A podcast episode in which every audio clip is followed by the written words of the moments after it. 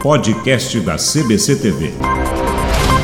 Minas Gerais teve a primeira morte provocada pelo coronavírus ontem, domingo. A informação foi confirmada pelo infectologista do Hospital Biocor, Estevão Urbano. Segundo o médico, o teste para coronavírus do paciente deu positivo para a doença. De acordo com fontes ligadas à área da saúde, trata-se de uma mulher idosa que estava internada no Hospital Biocor, em Nova Lima, região metropolitana de Belo Horizonte. Ainda de acordo com as fontes, a paciente estava em tratamento intensivo, isolada e entubada, e tinha exames positivos já confirmados para a doença. A assessoria do Biocor disse em nota uma questão ética de sigilo. Nós, do Biocor, não temos autorização para dar nenhuma informação ou apresentar qualquer dado referente à paciente. O secretário de Saúde de Belo Horizonte, Jackson Pinto, até ontem, não teve nenhum comunicado. Isso só ocorre quando o paciente é da capital. Explicou que as notificações do Biocor vão primeiramente para Nova Lima e para a Secretaria de Estado da Saúde. A Secretaria de Estado da Saúde foi procurada e, em nota, reiterou que qualquer atualização sobre o número de óbitos ou casos confirmados seriam por meio do boletim epidemiológico que está sendo divulgado diariamente e que até o dia de ontem não tinha óbitos confirmados por Covid-19 em Minas Gerais. Os óbitos suspeitos ainda ainda aguardam a realização de exames laboratoriais e levantamento de informações clínicas e epidemiológicas.